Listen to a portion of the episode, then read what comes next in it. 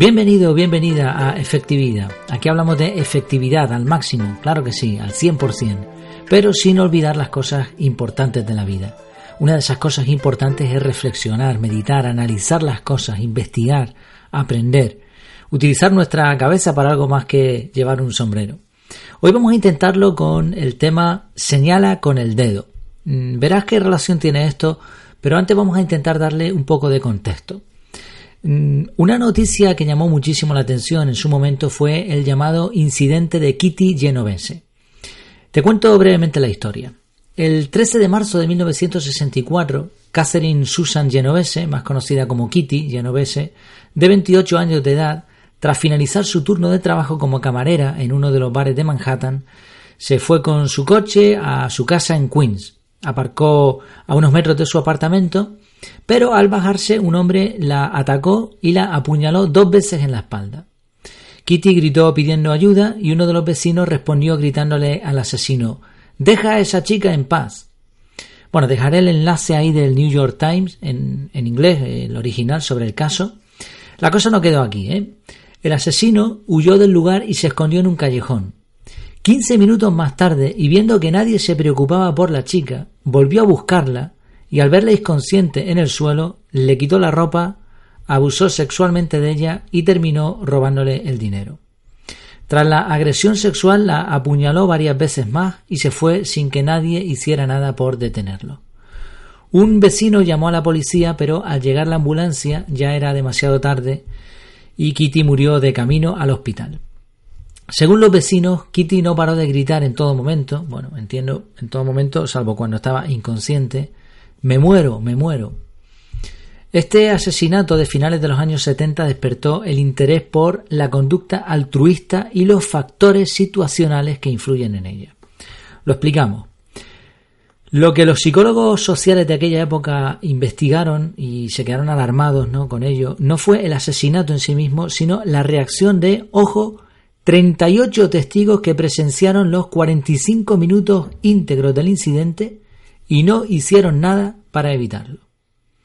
Después de muchas investigaciones, de diferentes pruebas, a este efecto se le llamó teoría de la difusión de la responsabilidad, de Darle y Latane en 1968. Dejaré también el enlace de la Wikipedia tanto a este incidente como a este fenómeno, a esta difusión de la responsabilidad.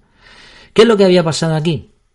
Bueno, pues porque mm, aunque la gente, ¿por qué no? Aunque la gente había estado mirando ninguno se había sentido responsable de hacer algo.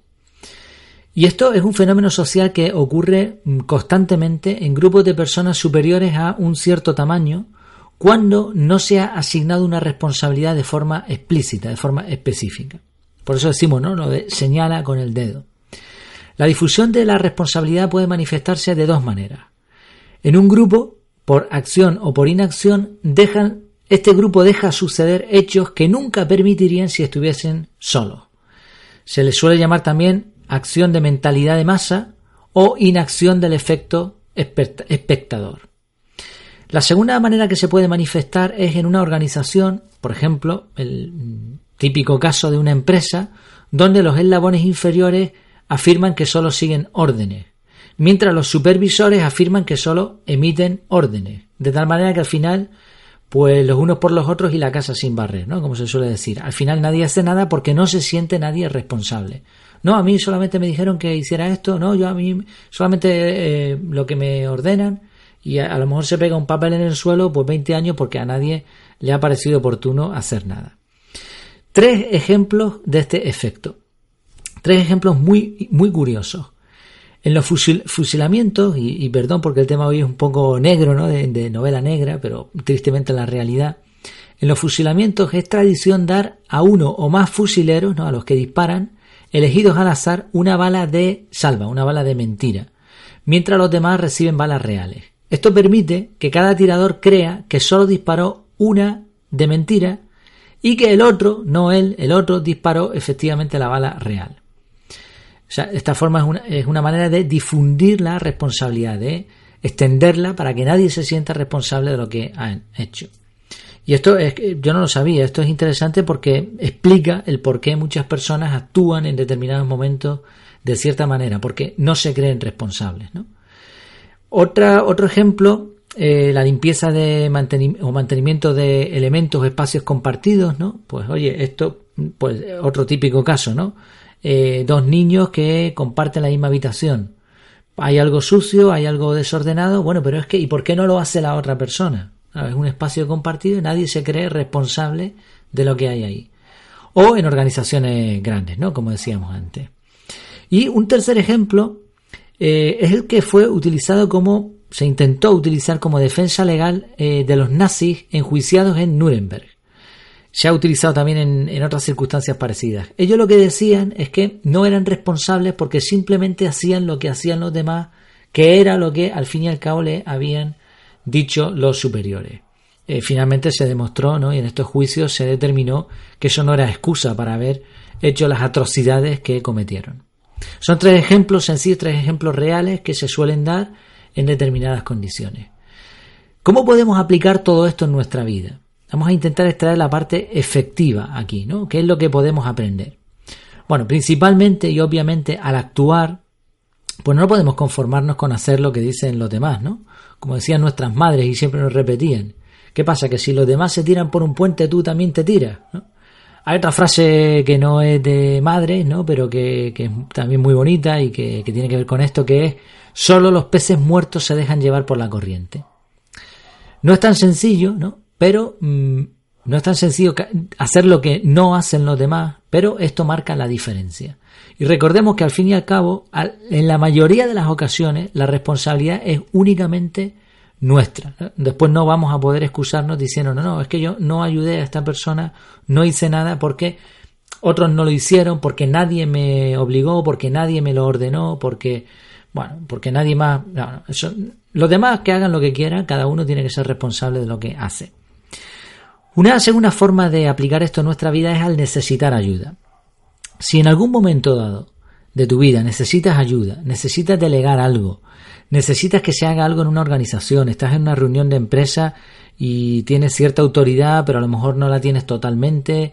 Todo este tipo de situaciones en las que necesitas que otra persona haga algo, no lo dejes al azar. Es decir, no difundas la responsabilidad. No pienses que como tú ya has dicho lo que hay que hacer, alguien lo hará, sobre todo si ese alguien está dentro de un colectivo, porque no lo va a hacer, porque va a difundir, va a expandir la responsabilidad, no la va a tomar como suya. Además, si hay un grupo de personas desconocidos, van a tender siempre a no fiarse. Por eso, y aquí el título ¿no? que hemos puesto, señala con el dedo. Si, por ejemplo, yo que sé, te, caes en la calle y necesitas ayuda, pues no esperes que te vayan a ayudar, sobre todo en, grandes ciudades, ¿no? Yo he visto cosas horribles, ¿no? Por ejemplo, una persona que se cae en el metro y claro, como no confías, pues no sabes si esa persona te va a timar y ahí se puede pegar el día entero sin que nadie le ayude, ¿no? Entonces, la persona que se ha caído, la persona que necesita ayuda, que necesita delegar algo, señala con el dedo y le dice, oye tú, por favor, ¿me puedes ayudar? Y ahora esa persona, esa en particular, se va a sentir responsable. Por otro lado, no caigamos en el error de dar a conocer ampliamente a todo el mundo nuestras debilidades o penurias. Por un lado, porque a nadie le gusta oír nuestra, pues nuestras cosas malas, ¿no? A todo el mundo lo que le gusta oír es lo bueno. Entonces, no es que no, es que no queramos compartir, ¿no? La familia, los amigos, evidentemente. Pero si necesitas ayuda económica, por ejemplo, pues no le estés diciendo a todo el mundo que lo estás pasando mal, porque a lo mejor nadie se va a sentir responsable de ayudarte, porque ellos también lo han pasado mal en su momento, por lo que sea. Pide ayuda específica, concreta, a alguien en particular, una persona obviamente en la que confíes. Este punto pienso que es el más efectivo ¿no? de este, del tema de hoy. Señala con el dedo. Pero encontré una tercera aplicación, una segunda aplicación eh, práctica ¿no? a la hora de pedir ayuda. No es pedir ayuda en sí, sino a la hora de vender. En marketing online, sobre todo, en, ventas en Internet, pero también en ventas físicas, evidentemente, se habla mucho del buyer persona, del nicho objetivo, del público objetivo. Y es que resulta que es mucho más rentable a corto plazo señalar con el dedo a la persona que tú quieres venderle algo. O sea, es decir, no se trata de proponer cosas a todo el mundo, porque va a caer en, saco roto, sino proponerle algo específico a una persona en concreto. Oye tú, sé que a ti te gusta esto, yo te voy a vender esto que te va a solucionar este problema o que te va a ayudar de esta manera. Esto, claro, decimos a corto plazo y en empresas medianas o pequeñas. Porque las grandes empresas, los grandes establecimientos no funcionan de esta manera. Y tampoco si tienes una estrategia a largo plazo.